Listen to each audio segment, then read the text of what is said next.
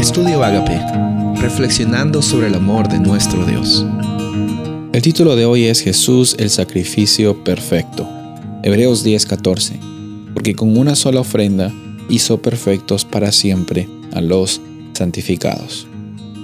Como hemos visto en estos días desde el Antiguo Testamento, han habido siempre alusiones sobre qué es lo que iba a pasar cuando Jesús iba a venir a este planeta e iba a dar su vida por ti y por mí. Y sabes, eh, en este proceso, específicamente en el Antiguo Testamento, en, el libro de los Levíticos, encontramos bastantes tipos de sacrificios, encontramos bastantes eh, ministerios que el sacerdote llevaba, de diferentes ángulos, pero la realidad es una sola, o sea, es tan grande eh, el sacrificio de Jesús, tan impactante, tan profundo, que es necesario eh, quizás en una forma humana, tratar de didácticamente explicarlo desde muchos ángulos, desde muchas fiestas, desde muchas eh, ceremonias, desde eh, incluso en, el santuario terrenal, cada, cada área, cada compartimento, cada mueble, mostraban en, cierto punto el, el, proceso y la jornada de Jesús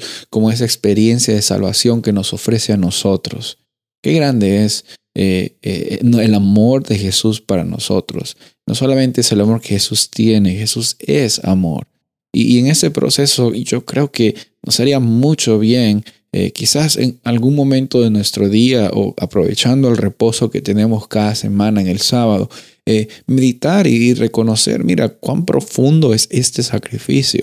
que en el Antiguo Testamento hubieron bastantes figuras, ilustraciones, imágenes, eh, profecías, eh, también eh, la realidad de, de, las ceremonias que apuntaban hacia, como vimos aquí en Hebreos 10:14, la ofrenda de Jesús, la ofrenda de sí mismo para siendo perfecta y para siempre,